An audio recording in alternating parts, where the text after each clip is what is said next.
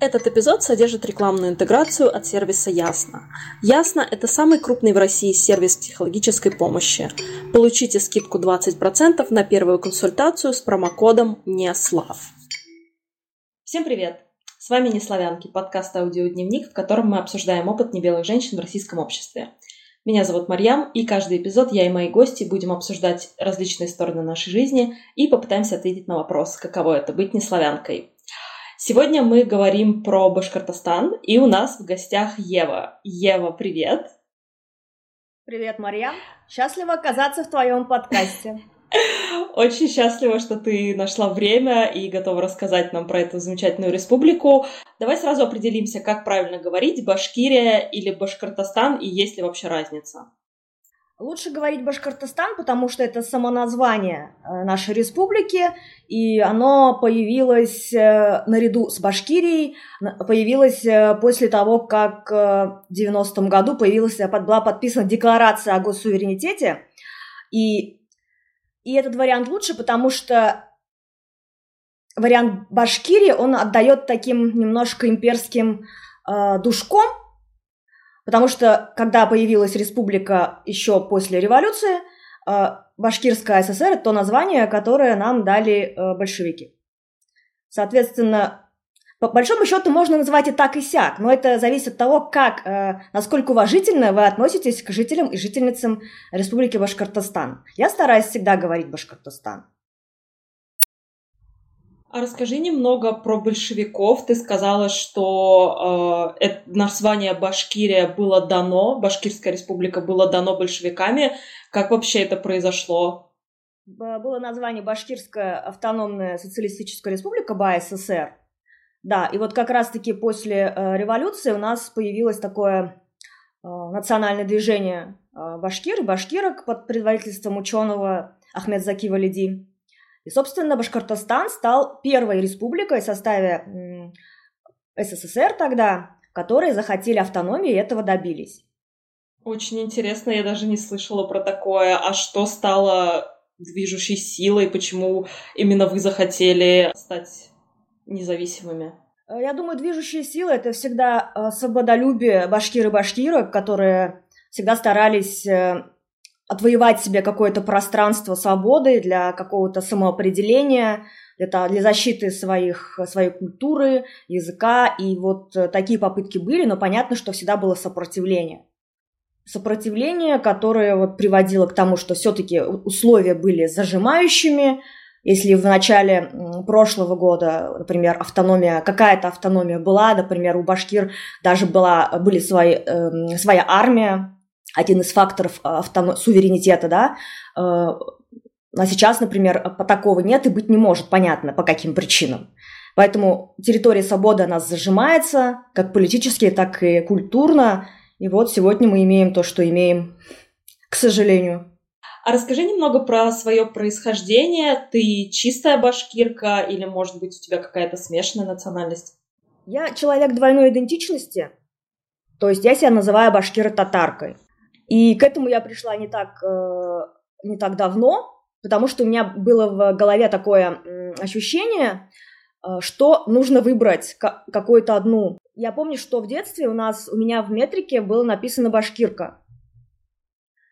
Несмотря на то, что мои родители по отцу башкиры, по матерям татары, они выбрали себя назвать башкирами, и у меня тоже, соответственно, было так написано. И долгое время в детстве, особенно, особенно про это не думая, не рефлексируя, я просто принимала это как за данность. Плюс еще на это наложилось, э, наложился опыт, негативный опыт моей матери, история ее угнетения. И, соответственно, э, я больше укрепилась в том, что я хочу быть именно башкиркой, а татарская часть меня ну, такая была не очень мной любима. Я не могла ее долгое время принять из-за моего, как бы, опыта моей матери. И вот не так давно я просто почувствовала вот это освобождающее, освобождающая мысль меня посетила, что мне не нужно выбирать, что нет никаких двух стульев, э, что есть одна я, и во мне могут быть какие угодно идентичности, которые я э, в себе захочу видеть, да, сообразно там моим предкам. А среди моих предков были в основном башкиры и татары.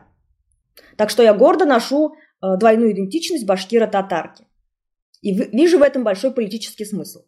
А расскажи немного про, во-первых, политический смысл, во-вторых, ты сказала, что твоя мама подвергалась ксенофобии и опрессии. А расскажи немного побольше про это, потому что мне казалось, что среди башкиров нету такой вот ксенофобии. Да, это интересный случай, печальный, но э, интересный именно с позиции какого-то вот исследования. Несмотря на то, что башкиры и татары, а, если правильно, башкирки и татарки, я как феминистка буду говорить преимущественно про женщин, это сестринские народы, мы находимся территориально рядом, очень много происходит ассимиляции, э, интеграции. Э, несмотря на это, в то время, это было в начале 80-х годов, когда моя мама, жительница, э, как, как я это называю, башкироязычной части Башкортостана, это преимущественно Зауралье, Придуралье, она э, приехала, переехала в татароязычную часть Башкортостана. Это северо-западные районы нашей республики. И на работе со стороны коллег она подвергалась каким-то насмешкам. Не скажу, что травли, но, судя по ее рассказам, это были какие-то шуточки, э, насмешки из-за ее языка. Она говорила на башкирском языке, будучи башкиркой. Но каким-то странным образом э, другим жителям Башкортостана башкирский язык казался смешным, диким, необычным. Может быть, они его не слышали до сего времени. И а мама, будучи человеком таким мягким, мягкохарактерным, э, она это воспринимала очень болезненно. Я это могу понять. И она в качестве защиты, она просто перестала говорить на своем языке. Чтобы над ней не смеялись, она перестала говорить на своем языке. И более того, в будущем она не учила нас, своих детей, башкирскому языку, чтобы мы тоже не оказались в такой вот ситуации ксенофобии. И я отчетливо помню тот момент из детства, когда где-то в классе пятом учительнице почему-то понадобилось узнать, какой э, в классе ученики, ученицы какой национальности. Я помню, она устроила опрос. Я помню свое смятение, когда я не знала, э, нужно ли мне говорить, что я башкирка. А я точно знала, что я башкирка, потому что я видела в своем свидетельстве о рождении это слово. И Почему я боялась сказать, что я башкирка? Потому что я примерно знала, что в нашем классе преимущественно татар, э, татары и татарки, да, ученики и ученицы. И я помню, что я не сказала, что я башкирка. Я смолодушничала, и я сказала, что я татарка. Сейчас, конечно, э, оборачиваясь в прошлое, вспоминая этот случай, с одной стороны, испытываю какое-то чувство не то чтобы стыда, а какой-то горечи, что вот я оказалась в таком нежном возрасте, оказалась в такой ситуации, когда мне пришлось выбирать, чтобы защитить себя от какой-то воображаемой, может быть, опасности, просто не быть белой вороной среди э, детей татаров, я выбрала тоже назваться татаркой. И в каком-то смысле это как будто бы я предала там что-то себе. Но понятно, что в таком юном возрасте у меня не было ни сил, ни понимания, ни злости, чтобы как-то этому сопротивляться.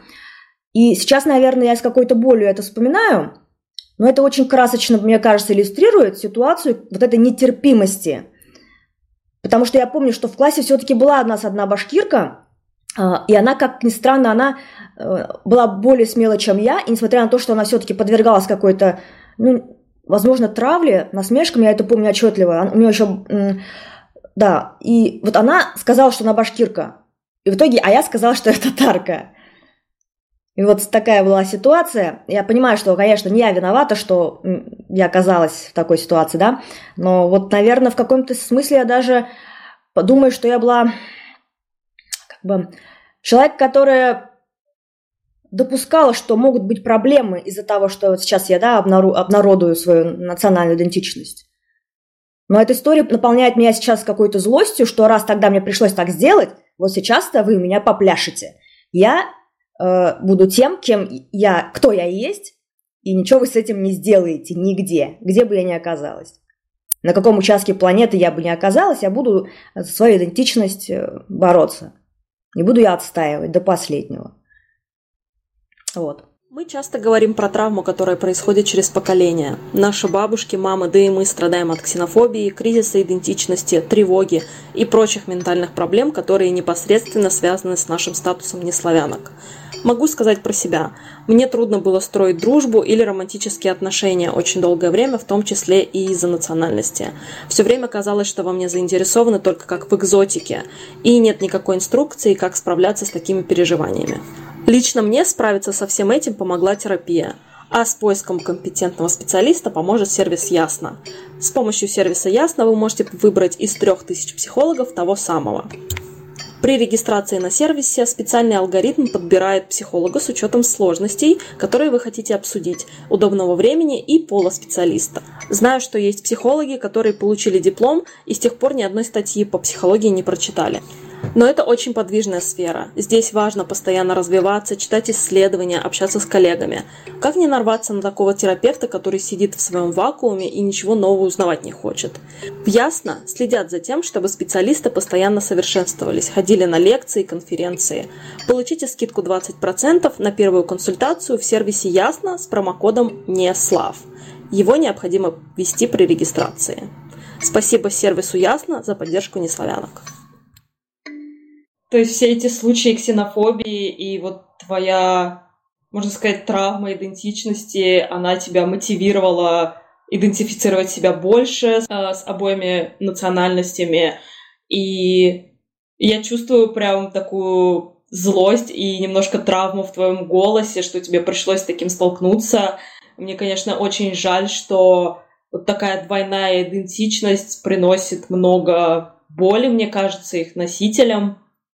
Мне очень жаль, что такое произошло, но сейчас я вижу в тебе такую сильную женщину, которая борется за идентичность, за свою идентичность и там идентичность э, людей вокруг тебя. И я считаю, что мы исцеляемся потихоньку. Вот. Но я тут не соглашусь, потому что это не проблема двойной идентичности. То есть я э, пострадала не потому, что у меня двойная идентичность, а потому что э, в конкретной среде, в конкретном поселке Бузя, где я жила, росла и социализировалась, была вот такая конкретная проблема ксенофобии э, со стороны некоторых татар и татарок. Я подчеркну некоторых, потому что я не думаю, что это было прям повально, тотально и прочее. То есть такой политики не велось но по каким-то, я не знаю, причинам какие-то люди вот посчитали, что они там выше кого-то, лучше кого-то, и они имеют право над кем-то смеяться только потому, что вот человек говорит на другом языке. Потому что я помню, что у, у мамы были коллегини, они были из Бурятии, например, была женщина. Я уверена, что она подвергалась даже больше, наверное, насмешкам. И я не знаю, как она в этой ситуации поступала. Но вот э, дело-то в том, что Почему я долгое время не могла прийти к принятию своей двойной идентичности? Потому что татарская часть меня, она ассоциировалась у меня с чем-то плохим. То есть вот, э, значит, татары, татарки насмехались над моей мамой башкиркой, соответственно, как будто вот что-то в них есть плохое. Конечно, потом с возрастом я поняла, что это не проблема. Ксенофобия – это не проблема конкретных э, э, татаров или татарок, это проблема конкретных людей, которые вот имеют такие фобии которые не работают над собой, не размышляют и как бы вот такое. Из-за этого, наверное, я приняла свою двойную идентичность после, наверное, 30, 30 лет. То есть это было поздно для меня, но для, сейчас я понимаю, что двойная идентичность это скорее большое, большое преимущество, потому что в ситуации каких-то таких вот э, конфликтных политических ситуациях между татарами и башкир, э, башкирами, которые есть, я могу благодаря своей двойной идентичности находиться над схваткой и лучше видеть эту ситуацию и критически относиться как к этой стороне, так и к этой стороне.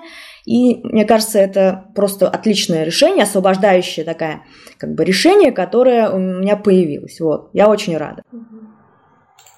Э, интересно, что ты сказала про ксенофобию и такое отношение со стороны татар. Все, что я слышала от татар, ну не то, что все, я часто слышу от татар, что их идентичность также э, русифицируется, убираются уроки татарского в школах, да, то есть тоже как бы убирается вот эта часть татарской идентичности, но я вижу с твоей стороны, что вы также подвергаетесь похожему отношению от татар, да, смеются над вашим языком, происхождением и так далее. Я не скажу, что это какая-то тенденция. Это был случай, конкретно случай, опыт моей мамы. Он был э, в 80-х годах.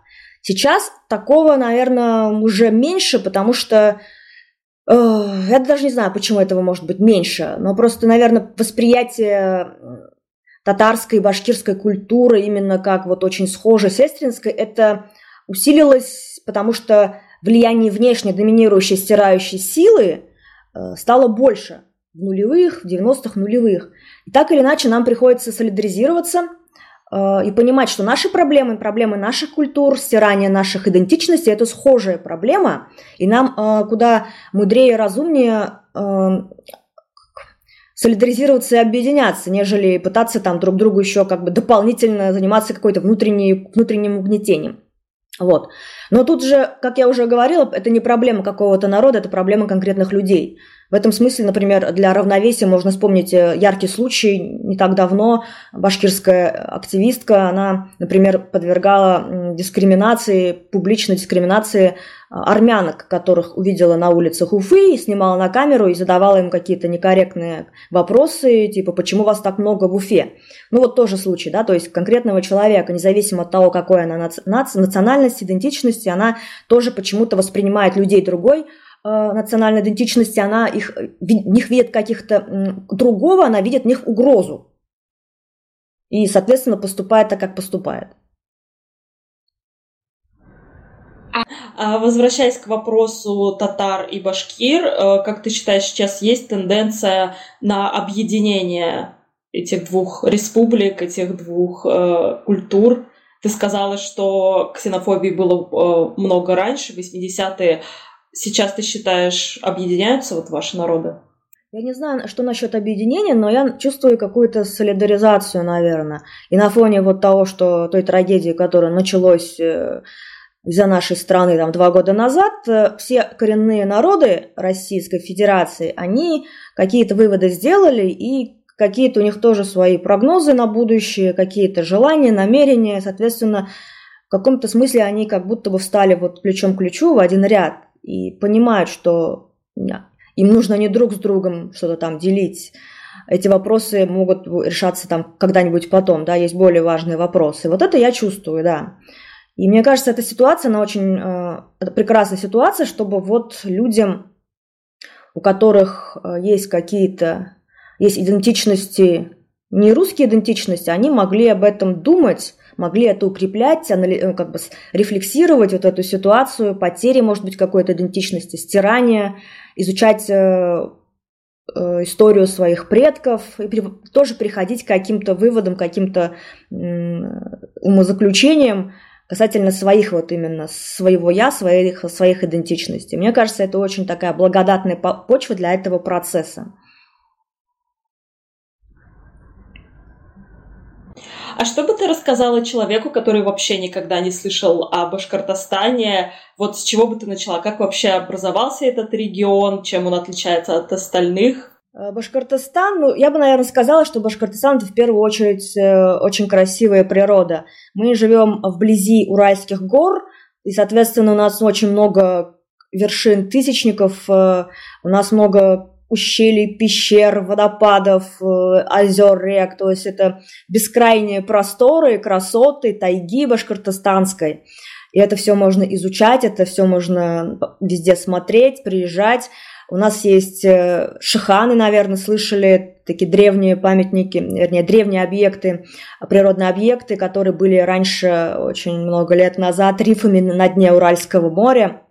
И вот, наверное, Башкор... Башкортостан для людей, которые про этот регион ничего не слышали, стал известен как раз-таки после конфликта, связанного с защитой одного из шиханов Куштау, который три года назад, по-моему, да, власти хотели отдать под разработку, под производство соды. Но э, люди республики, причем э, разных, разные группы людей, начиная от экоактивистов, э, заканчивая там языковыми этноактивистами, феминистками, квир-людьми, они все стали на защиту этой горы. И вот получилось и отстоять Шихан Куштау. Вот, это такая была победа жителей и жительниц Республики Башкортостан. Ну, кроме того, Башкортостан знает в контексте э, родины таких известных людей, как великий танцор Рудольф Нуреев, э, который, будучи мальчиком из бедной семьи в Уфе, он достиг каких-то колоссальных высот, мне кажется, что, не знаю, там, э, во взрослом возрасте, уже будучи известным хореографом, он учил танцевать англичан в Ковенгарден. Это, конечно, невероятная персона. Мне кажется, незаслуженно, незаслуженно очень мало обласканная властями республики. Ну, певица Земфира, там Шевчук, да, все, все знают, что эти известные личности, они родом из Башкортостана. Вот. Ну, еще, наверное, особенность республики в том, что она многонациональная. У нас больше ста, э, проживает больше э, людей, больше ста национальностей. И в этом смысле мне кажется, что вот сейчас э, вот это вот принятие людей других национальностей, они, оно более, более лучше, наверное, происходит, чем когда-либо. И второй момент – это то, что у нас э, нет какой-то монополии одной религии, несмотря на то, что многие считают, что Башкортостан – это э, исламская республика, мусульманская республика, при этом у нас э, соседствуют какой-то, на мой взгляд, в равной степени две конфессии – это православие и ислам. Соответственно, нету какой-то одной силы, которая бы вот здесь устанавливала свои правила. Я думаю, во многом благодаря этому у нас э, и для женщин, и для других уязвимых групп людей условия для жизни не такие тяжелые, как, например, э, в регионах Кавказа. В этом смысле людям, которые считают, что если у региона есть слово республика, значит это что-то ультраконсервативное, здесь вот я с этим э, как бы этому пытаюсь э, сопротивляться и говорить, что республика республики рознь, все-таки не везде одинаковая ситуация, и даже не схожее, и у каждого региона, у каждой республики своя специфика. Интересно, и внутри страны у нас столько всего есть, можно изучать практически всю жизнь. Ты сказала, что в Башкортостане больше ста национальностей. А, во-первых, не могла бы ты рассказать побольше, кто эти сто национальностей? И, во-вторых, сразу вопрос про татар. Почему в Башкортостане так много татар? Ага, про национальности. Конечно, перечислить все 100, а их даже больше, по-моему, 160, может быть, даже больше, да. У меня не хватит ни времени, ни памяти, но вот на первом месте, вернее, на первых трех местах по количеству э, представителей у нас русские, татары и башкиры. Причем, если я не ошибаюсь, русские на первом месте, порядка 30, по-моему, 34%, потом идут башкиры и татары, по 20-24% населения.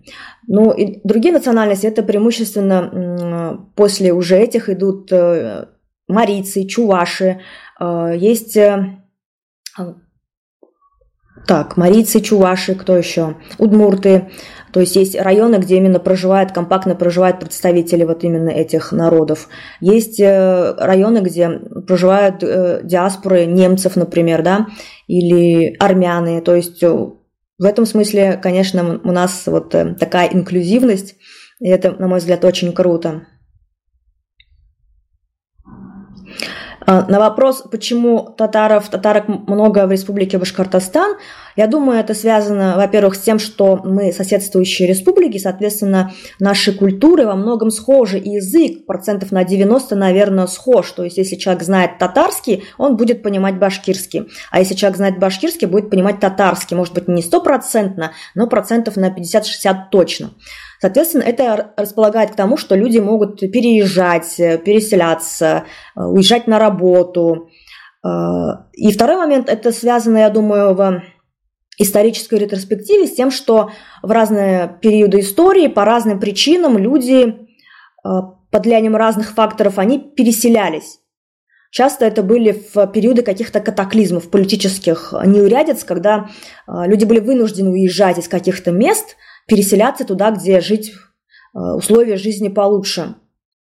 Вот, например, моя, моя бабушка в детстве, когда она еще была маленькая, они с семьей бежали от раскулачивания, они тогда жили под Казанью в Ознакаевском районе, и они тогда, собрав весь свой скарб в, один, э, в одну телегу, семьей они уехали вот, и э, переехали в Заурале и поселились в башкирской деревне. Соответственно, моя бабушка, будучи по происхождению казанской татаркой, она росла и социализировалась в башкироязычной среде, и, соответственно, она была башкиркой. Она, она была уже стопроцентной башкиркой, уже в своем как бы взрослом возрасте. У меня другой мысли даже не возникало, потому что она знала башкирский язык прекрасно, она знала башкирскую культуру. И вот это очень интересная как бы тема, да, когда люди, среда э, меняет идентичность человека, и это совершенно нормально, я считаю. Вот. Ну или, например, э, со стороны моей другой бабушки, э, они были темниковские татары. Это историческая такая этно-подгруппа, которая проживала на территории Темниковского, по-моему, ханства. Э, это с территории нынешней Мордовии. Вот, и они очень много лет назад тоже переехали на территорию села Буздяк. И их там называли Тюмен татарлары, Тюмен от слова темниковские. Соответственно, вот тоже такая группа так, татар, которые переселились в свое время. Вот. А со стороны дедушек у меня э, предки, они все были э, башкирами. Ура, двойная идентичность. Да, ура, двойная идентичность. У меня, конечно, ситуация совершенно другая, но вот ты рассказываешь про язык, про двойную идентичность, и в некоторых моментах для меня это тоже все очень близко, и проблемы с тем, что не хочешь говорить на одном из своих языков. Я там на арабском не говорю, потому что я выросла в России. А, ты говорила про башкирский язык. Как вообще, как вообще сейчас ситуация с башкирским языком в Башкортостане? Ситуация, к сожалению, плачевная. Мне кажется, она такая со всеми языками коренных народов России. То есть э, нехватка нет развития, нет поддержки какой-то весомой, существенной поддержки. А, соответственно, происходит такое стирание. Стирание языка, стирание культуры. Это можно заметить и на примере башкирского языка, и на примере татарского языка. А, то есть э, сейчас родной язык изучается только в качестве, ну там очень малое количество часов в школах. Часто это факультативные занятия. А, и это, по-моему, ситуация просто пиздец, потому что по Конституции башкирский язык – это второй государственный язык на территории Республики Башкортостан наравне с русским. И вопрос резонный, почему тогда а, часы на изучение башкирского языка намного меньше, чем русского, и почему он не обязательный. Это, конечно, такой спорный вопрос, э, политически краеугольный да, камень. Например, когда э, русское население республики спрашивает, да, почему наши дети должны учить башкирский язык, э, где он им понадобится. И отчасти по-человечески я понимаю этот вопрос, и вот то, что у людей возникает такое вот как бы возмущение, может быть. То есть, да, у людей должен быть выбор, но ситуация, в которой почему-то, э, живя на территории Республики Башкортостан, э, язык башкирский настолько принижен, настолько не нужен, что люди просто им как бы отфутболивают его, вот эта сама ситуация, она, конечно, какая-то просто чудовищная. И с другой стороны, я понимаю прекрасно языковых активистов, которые за то, чтобы обучение башкирскому языку было обязательным. Вообще, э, на мой взгляд, если уже говорить вот так вот, да, э, как бы глобально, что это банальное уважение, как знать, учить башкирский язык, то есть потому что ты живешь на территории Республики Башкортостан. Это территория коренных народов э, башкир и башкирок. То есть эта ситуация настолько политически э, сложная, что если начинать это думать, как это все решить, это нужно решать со многих сторон. И способ решить это через принуждение кого-либо, это, мне кажется, совершенно как бы неправильное решение. Но каким образом э, популяризировать, повышать престиж языка, чтобы людям было почетно его изучать, захотелось его изучать, чтобы он был востребованный, вот это, наверное, вопросы, которые нужно будет решить э, всем акти- языковым активистам, э, которые озабочены тем, что башкирский язык стирается.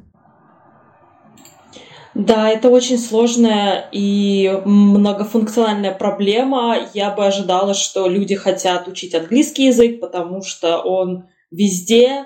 Если нужно будет переехать там по работе или в связи с политической ситуацией, естественно, тебе английский язык поможет больше, чем башкирский. Но и с другой стороны важно сохранять э, вот эту вот культуру, особенно находясь в регионе. А что бы ты сделала? Вот какое твое решение, если бы в идеальном мире тебе дали силу, и ты могла бы что-то с этим сделать? Чтобы, как бы ты решила вот эту проблему? Во-первых, стирание э, башкирской идентичности, во-вторых, э, проблему с языком, что стирает сознание языка.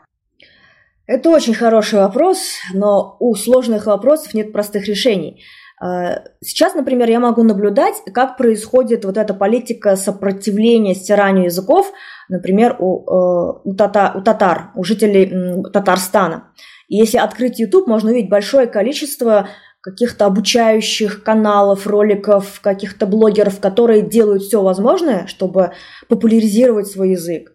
И у меня такое чувство, что вот у э, вот у этноактивистов э, татар и татарок, у них прям такая цель, чтобы большой, ну, чем больше людей будет изучать их язык, они готовы делать для этого все, что угодно. Э, всевозможные обучающие ролики на YouTube, там, бери и изучай. И вот это, мне кажется, такая низовая активистская деятельность, когда неравнодушные люди, активистки, начинают вот что-то делать. Кто-то какой-то подкаст запускает, кто-то что-то еще делает. И и это я думаю, что это люди, которые сейчас буквально на коленках что-то делают. А если бы это была именно государственная политика, например, да, Республики Татарстан, насколько это могло бы быть масштабно и насколько влияние этого было бы сильно. И к тому, что если бы это была государственная поддержка именно популяризации языка, именно создание каких-то курсов обучающих, э, повышение престижа языка, да, то это было бы вот именно та самая пропаганда, в хорошем смысле этого слова, когда людям э, популяризируют мысль, что знать татарский язык – это круто, это нужно, это язык твоих предков. Соответственно, чем больше будет людей, носителей языка, тем больше будет именно языковой среды, в которой люди будут говорить на татарском. И это, конечно, для этого нужна масштабная работа на разных уровнях, на разных слоях. И для этого, во-первых, нужна, для, для этого нужна благоприятствующая среда. Но, к сожалению, политическая среда Российской Федерации, она не способствует тому, чтобы коренные народы имели возможность э, усиливать, усиливать э, свою культуру, развивать языки. И вот, э, кстати, я часто слышу аргумент от противников обучать своих детей баш, башкирскому языку в школах, они говорят, ну вы хотите сохранять башкирский язык, ну сохраняйте, кто вам мешает, разговаривайте на нем, да, учитесь там разговаривать в семье, но это совершенно не решение, потому что нельзя сохранить язык, разговаривая на нем, на нем только в семье, только среди своих подруг. Это не тот язык, который будет жить и развиваться, это разговорный язык. В большинстве случаев он, ну почти всегда он такой русифицированный. Он не, это не чисто литературный язык. Язык можно сохранить только через э, профессиональное обучение, через школу. Институт сохранения языка – это школа. И без этого, без достаточного количества часов башкирского языка, к сожалению, язык будет теряться. Он останется только э, внутри каких-то вот э, групп именно башкироязычных, и, и даже внутри этого, этой группы он будет иссякать, с годами он будет иссякать, потому что вот это стирающее влияние а, русского языка, оно будет так или иначе а, продолжаться и, возможно, усиливаться. Ева, спасибо тебе большое за такой полноценный рассказ о Башкортостане. Я узнала очень много нового о проблемах, об идентичности башкиров, башкирок и татарок и татар. Спасибо тебе большое. Я оставлю все ресурсы и ссылки в описании к видео, в описании к подкасту, если наши слушатели и слушательницы хотят узнать побольше о таких прекрасных республиках. Ева, еще раз спасибо тебе большое. На сегодня у нас все. Подписывайтесь на Неславянок в соцсетях и до новых встреч. Пока-пока. Спасибо тебе. Пока. Пока.